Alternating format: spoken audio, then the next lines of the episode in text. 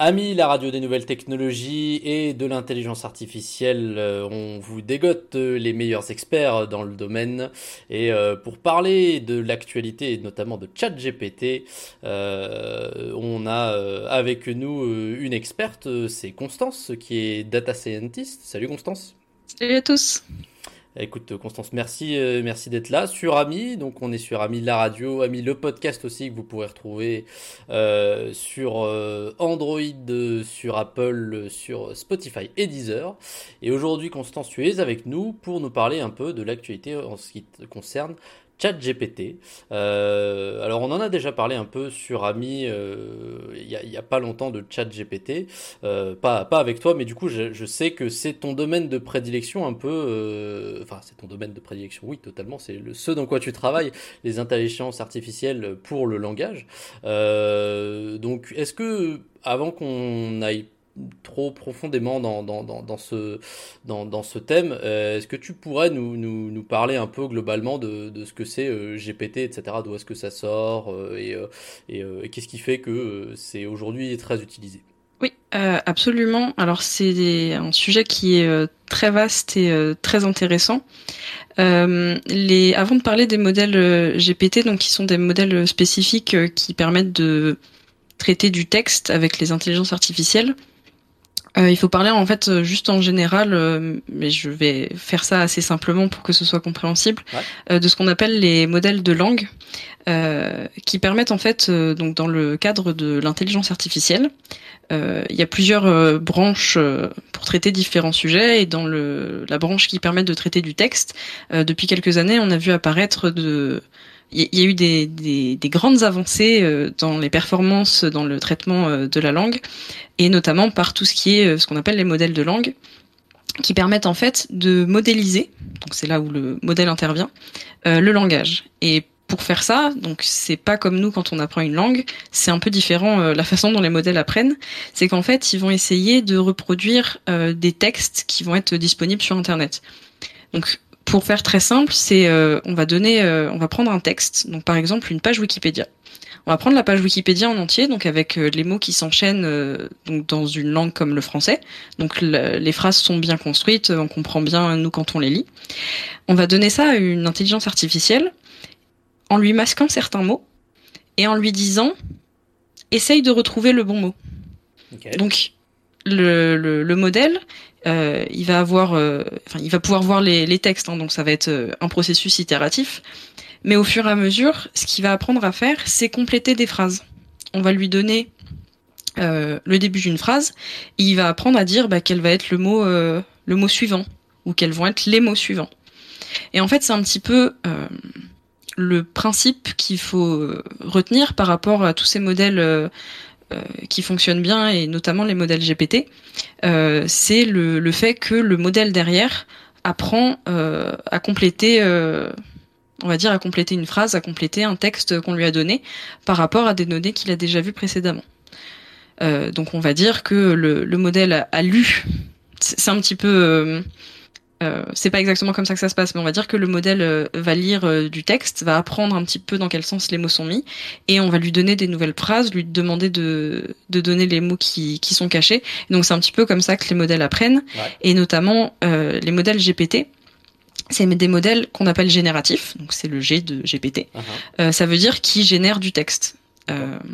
ça veut dire simplement que on va leur donner le début de d'un texte. On, on, a vu ça, alors je sais plus en quelle année c'était, mais les, le modèle, je crois, GPT-2 qui avait été mis en ligne, on, lui donnait le début d'un texte, quelques phrases, et il, il poursuivait euh, en essayant de continuer dans le même style. Voilà, c'est ça, il arrivait à comprendre le style, il arrivait à comprendre que c'était un dialogue, etc., le ton, etc.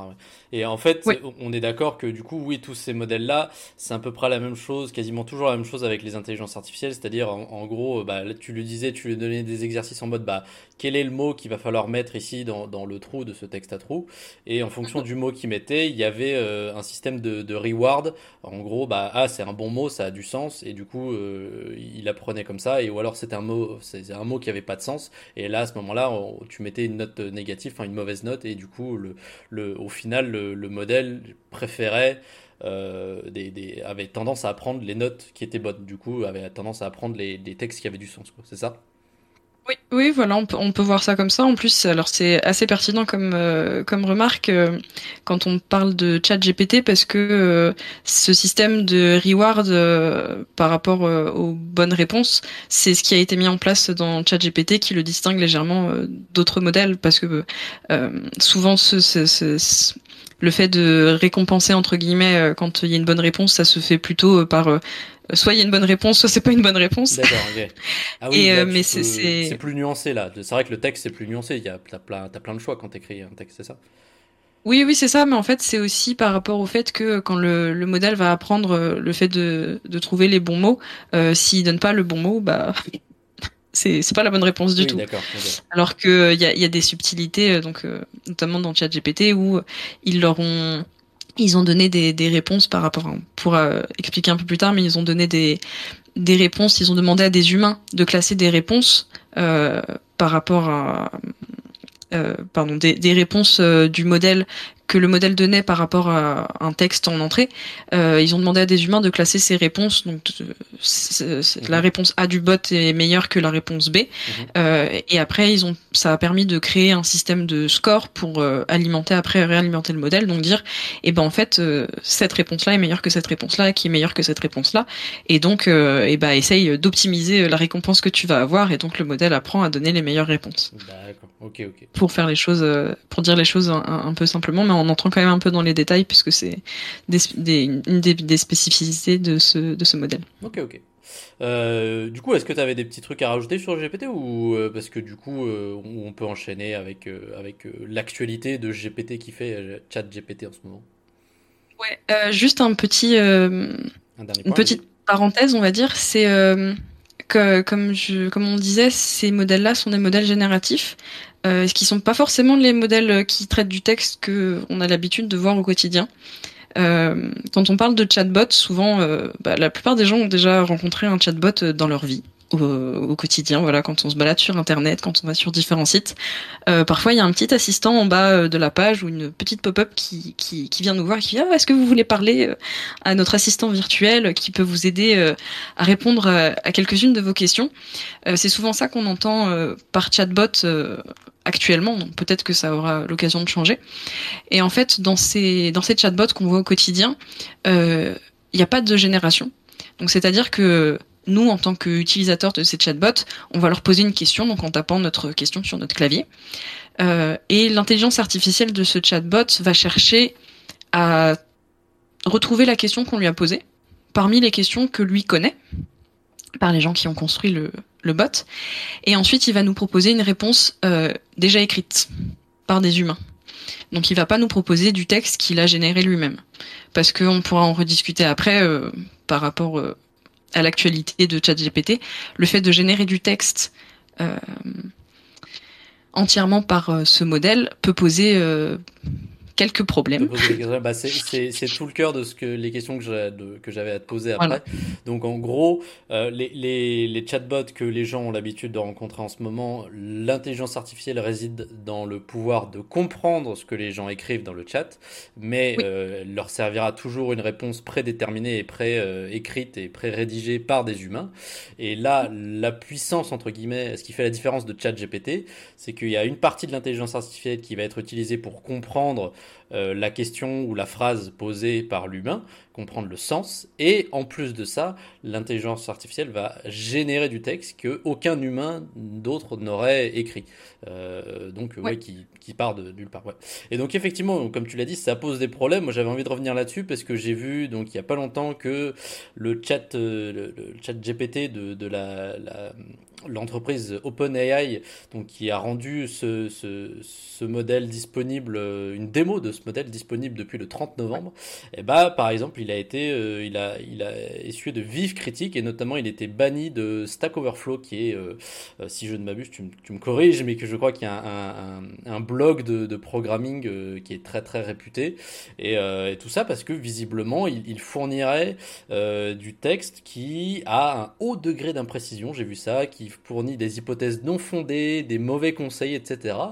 Et que le plus gros problème, euh, c'était surtout que, en fait, le texte qui était généré par ChatGPT, donc il contenait toutes ces erreurs, tous ces problèmes, mais qu'en plus il avait un ton assez pas autoritaire mais genre vraiment très très sûr de lui. Et, euh, et qui, euh, qui du coup des gens ont qualifié ça de dangereux parce que euh, quelqu'un qui est un peu bête qui tombe sur un texte généré comme ça aléatoirement il va le prendre peut-être directement pour la vérité alors que, que c'est très très loin. Est-ce que est-ce est-ce que comment dire le fait que, que, que ChatGPT soit devenu comme ça à à, à, donner des, des, des, mauvaises réponses, enfin des, des, choses à dire des choses fausses, et surtout avoir cette j'ai envie de dire cette qualité qui est quasiment humaine, le fait d'avoir une certaine assurance, d'être sûr de soi et de, vraiment d'affirmer euh, très fortement ce qu'on dit, c'est euh, mm. entièrement lié à, à l'apprentissage de, de ChatGPT ou c'est lié à quoi? Ça peut être lié à quoi Alors, alors il y a beaucoup de plusieurs choses euh, auxquelles je vais répondre, euh, enfin je, que je vais mentionner pour répondre à ta question. Euh, dans un premier temps, Stack Overflow, comme tu l'as dit, c'est une plateforme qui est très utilisée. Alors pour beaucoup de choses, en fait, c'est des forums, enfin un forum où on peut poser des questions et la communauté va répondre. Euh, s'il y a des informaticiens euh, qui nous écoutent, euh, normalement, on tous tomber mhm. sur Stack Overflow parce que ce qui se passe, c'est on pose une question reliée à du code sur ou, plein d'autres sujets, hein, mais notamment reliée à du code mhm. sur Internet, sur Google. le premier lien, souvent, c'est Stack Overflow qu'on va voir et on regarde les réponses. Et le, du coup, il y a des certainement des gens qui se sont amusé à prendre les questions et à voir ce que ChatGPT pouvait répondre, puisque du coup, bah, on lui pose la question telle qu'elle a été posée euh, par le, le, poste, mhm. et on voit ce que ChatGPT peut répondre. Je pense que ce qui s'est passé, c'est que les réponses avaient une bonne tête. Ça veut dire elles ressemblaient à ce qu'on attendait pour la réponse. Mhm. Mais donc pour commencer à répondre à la question un peu plus plus épineuse, euh, pourquoi c'est un problème euh, que ChatGPT fasse des réponses qui aient une si bonne tête et aussi euh, dans un second temps pourquoi euh, pour quelle raison en fait il va se retrouver à avoir ce ton euh, sûr de lui c'est que donc ChatGPT il va prendre la question il a certainement par rapport aux données sur lesquelles il a été entraîné il a peut-être déjà pu voir ce genre d'échange donc quelqu'un qui pose une question et la façon dont les gens répondent euh, et donc il va essayer de générer quelque chose euh, qui ressemble à ça. Euh, plusieurs problèmes. Petit 1, on n'a aucune garantie que le modèle donne une bonne réponse ou donne une réponse factuelle. Il y a rien qui vraiment c'est il, a vu énormément de, données. c'est ça. le, modèle a vu énormément de données. Il a certainement vu des données. Enfin, il, il a certainement vu, oui, une majorité de données factuel, mhm. mais lui, il a aucun, il y a aucune garantie qu'il va les reformuler de la bonne façon. Mhm. Euh, dans la grande majorité des cas, sur des questions, peut-être des questions simples, euh, on voit qu'il ne se trompe pas, mais sur des sujets un petit peu plus compliqués ou, enfin, sur des, sujets en général, c'est possible qu'il se trompe. En tout cas, il n'y a aucune garantie qui donne un, une réponse 100% vraie. Mhm. Et la deuxième chose, euh, et je pense que ça rejoint un petit peu le fait, euh, le, ton sûr de lui du modèle quand il répond à ces questions, euh, c'est que, comme tu disais, le modèle est entraîné sur un certain type de données, et donc il s'inspire ou il reproduit ce qu'il a appris.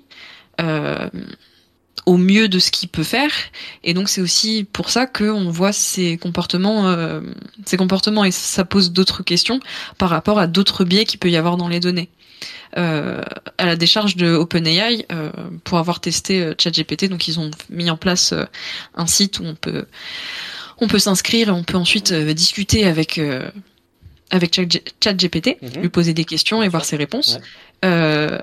c'est extrêmement mis en avant qu'ils ont fait des efforts pour ce qu'on appelle débiaiser le modèle, donc essayer d'enlever les biais qu'il y a dans les données au moment de l'apprentissage par rapport aux réponses et essayer de faire en sorte que euh, d'éviter tous les problèmes. Alors, euh, euh, on a vu ça pour plusieurs, enfin dans plusieurs cas, mais en fait. en fonction des données qui sont utilisées quand on récupère des données sur Internet. Sur Internet, il y a beaucoup de choses, beaucoup de textes, et il y a aussi beaucoup de euh, contenu inapproprié dans le sens en texte, beaucoup de contenu haineux mhm. des messages. Il y a des en, en, data science, il y a des, des datasets très connus de reconnaissance de hate speech, donc de discours haineux, par exemple sur Twitter, enfin sur des réseaux sociaux. Mhm. Euh, c'est quelque chose qui est connu, on sait que ça existe, et il y a des beaucoup de travaux qui sont entrepris pour essayer de, de ce qu'on appelle débiaiser les modèles, donc enlever ces biais et faire en sorte que les modèles ne reproduisent pas ce qu'on peut voir euh, dans la réalité, tous ces comportements qui sont euh, extrêmement euh, dommageables, enfin des, des, des, mauvais comportements, on veut pas les revoir appliqués dans les, dans les modèles. T'as envie que ton modèle soit le plus neutre possible, quoi. C'est ça. Et ce n'est pas le cas des données, même si on, on, on, pourrait le penser parce que bah, les données représentent la, la réalité puisque on récupère euh, les données, donc c'est censé être. Euh, on, au départ, on part du principe que c'est neutre, mais en fait, dès qu'on regarde un petit peu à l'intérieur, on se rend compte que pas du tout. Et donc tous les modèles qu'on peut créer, et notamment des modèles qui font générer du texte, et surtout du texte qui est quasi indistinguable de, ce qu'une personne pourrait écrire, c'est ça. Euh, c'est extrêmement important que ce, ça ne puisse pas être utilisé à des fins néfastes. Et même, euh, je ne sais pas si répondre à des questions sur Stack Overflow, ça pourrait être mis dans néfaste. Mais le, c'est trompeur, c'est pas, euh, c'est pas aidant et c'est pas le principe de Stack Overflow de mhm. pouvoir répondre à des questions et de mhm. donner des bonnes réponses. Et comme, en plus, les, comme tu disais, les réponses ressemblent à quelque chose de correct, que c'est sur un ton euh, sûr de soi. Euh, et donc une personne, euh, souvent les personnes qui posent des questions ont peut-être pas beaucoup d'expérience sur le sujet ou, voilà, donc peuvent pas forcément distinguer le vrai du faux. Et c'est d'ailleurs pour ça qu'elles posent la question. D'accord. Ouais. Et, moi j'avais vu même d'autres choses, donc c'est-à-dire que c'est suffisamment grave parce que j'avais vu des choses qui disaient que les réponses formulées par ChatGPT euh, utilisaient des citations qui n'ont jamais existé. Donc ça c'est assez fort quand même. Euh, il arrive à lister aussi des articles qui n'existent pas non plus. Donc euh, voilà, on, on, on, se rend compte vraiment avec ces informations que ça peut, ça peut, ça peut, entre les mauvaises mains et entre, avec de mauvaises situations, vraiment dégénérer. Donc à la, suite de, de, toutes ces informations, il y a, euh, je sais pas si tu as vu, il y a Sam Altman, le PDG de OpenAI, qui a pris la parole sur Twitter, je crois. Euh, il a dit que ce modèle de chat GPT était fort pour créer une fausse impression de vérité. Il a dit, euh, si je cite, actuellement, alors en anglais, hein, je vous ai fait, euh, votre fidèle serviteur vous a fait la traduction. Il a dit, actuellement, c'est une erreur de s'appuyer sur ChatGPT pour quoi que ce soit de sérieux. Nous avons beaucoup à faire sur la robustesse et la, la véracité de notre modèle. Donc voilà, donc c'est au moins une bonne chose que euh, le, PDG de OpenAI lui-même reconnaisse les limitations de ce modèle et, et, et, ça doit être pris un peu avec des, des, pincettes. pour revenir un peu sur, sur, leur fait, sur le fait que euh, euh, c'est un, un, un modèle qui, qui génère du texte. Est-ce que toi, euh, est-ce que toi tu penses que, et, je l'ai vu aussi ça sur, euh, lors de mes recherches sur, ce sujet, est-ce que tu penses que euh, ChatGPT c'est un Google killer? Est-ce que tu penses que dans un futur plus ou moins loin, on aura des intelligences artificielles qui auront réponse à tout et on, au lieu aujourd'hui, tu dis ah bah vas-y Google, Google ce truc-là, va voir ce truc-là, cherche sur Internet, et bah on aura dans notre poche ou sur Internet des, des, modèles de langue comme ChatGPT qui, euh, qui viendront remplacer notre utilisation Google et à qui on demandera un peu euh, tout et n'importe quoi. Est-ce que tu penses qu'on y, on y viendra un jour et est-ce que, est-ce que tu penses que c'est une bonne chose qu'on y vienne ou pas du tout? C'est très intéressant comme, euh, comme question. Je l'ai, je l'ai vu passer rapidement dans, les, dans les news liées à ce sujet. c'est mon point de vue du coup que je vais exprimer là-dessus. Je, je, ouais, ouais, mais je, je sais pas. En fait, il y a plusieurs choses. Euh, comme on disait précédemment, euh, actuellement ChatGPT ne donne pas aucune garantie que c'est la vérité. Donc, si on lui pose une question, pour l'instant, bah peut-être il va donner la bonne réponse, peut-être il va pas donner la bonne réponse. Euh, on a fait des, on a pu faire des tests, euh, des, tests avec. J'ai entendu des gens qui disaient, je lui ai posé la question, puis je suis allé vérifier sur Google si c'était la bonne réponse. Mmh. Donc en tout cas, euh, là tout de suite, non, ça ne remplace pas Google. Je pense que tout le monde, tout le monde le, sait. Après, dans un futur proche, euh, il faudrait avoir la garantie que ChatGPT ou une autre euh, intelligence artificielle de, la même, euh, sorte puisse donner quand même des, réponses correctes, puisque on s'est fait à l'idée que Google nous renvoie des bonnes réponses. Quand on cherche quelque, une information sur Google, maintenant c'est pour aller la vérifier. Je, je, ah, j'ai pas la réponse à cette question, je vais la poser, je vais la poser sur Google pour avoir la bonne réponse. Euh, enfin, Google sert aussi euh, à rechercher. Euh, c'est pas forcément dans le sens où on a des questions, par exemple de questions, on va dire de culture générale, on va poser la question à Google pour avoir la réponse. Quand est-ce qu'est née euh, telle personne Quelle est la capitale de tel pays On cherche aussi d'autres choses sur Google pour être envoyé vers différents sites, différentes pages web, etc. et donc, je ne sais pas dans quelle mesure un chatbot euh, pourrait avoir cette connaissance-là de, renvoyer vers les bonnes pages euh, aux bons endroits, euh, sachant que les données sur lesquelles vont être entraînés ces modèles, donc déjà c'est quelque chose de pour l'instant en tout cas, les modèles sont entraînés sur des données fixes. Donc, à part, c'est un, un temps donné, on a fixé la quantité de données qu'ils avaient, puis la date parce que les données changent. et le modèle n'est pas connecter à Internet pour aller chercher d'autres informations ou aller chercher les informations à jour. Pour donner juste une, une, idée, ça veut dire que euh, là, par exemple, on va dire que le modèle il a appris euh, des données de Wikipédia. Euh, S'il y a des changements sur Wikipédia, le modèle n'est pas du tout au courant mhm. parce que euh, il n'est pas connecté aux modifications. Il a été appris à un moment donné T et il n'est pas en contact avec l'internet pour pour lui poser des questions, pour lui dire est-ce que ça c'est à jour, est-ce que ça c'est à jour? Euh, donc il y a ça comme euh, comme point aussi. Et euh, autre chose qui, je pense, peut être intéressante, c'est le fait que dans Google, dans les moteurs de recherche, ben, on tape du texte aussi, qui est traité d'une façon qui est assez similaire à la façon dont ChatGPT va traiter le texte qu'on lui donne en entrée. pour, je vais m'expliquer parce que c'est je pense pas forcément clair pour les gens qui ne sont pas dans le milieu. euh... très très rapidement. ouais ouais ouais, ça va ça va pas être euh, très long, mais c'est simplement que euh, pour traiter, enfin pour que les ordinateurs en général et pour que l'intelligence artificielle puisse traiter du texte, il faut transformer le texte. Et les méthodes pour transformer le texte, donc les transformer en, vecteurs, donc des, objets mathématiques, je rentre pas dans les détails de ce que c'est, c'est pas la peine, c'est juste simplement savoir que le texte est transformé pour que ce soit compréhensible par des machines. Euh, et les méthodes pour transformer le texte, euh, il y a quelques années, il y a des méthodes bah, qui ont été proposées par euh, Google qui fonctionnent très très bien. Et donc c'est utilisé un peu partout dans les différents types de modèles, donc dans ChatGPT et aussi pour transformer les, on va dire, les requêtes pour comprendre le texte. Voilà. Et donc, comme c'est similaire, euh, si les modèles de génération de texte euh, s'améliorent d'un euh, d'un côté, j'ai du mal à voir pourquoi ça ne s'améliorerait pas aussi du côté des la génération de moteurs de recherche.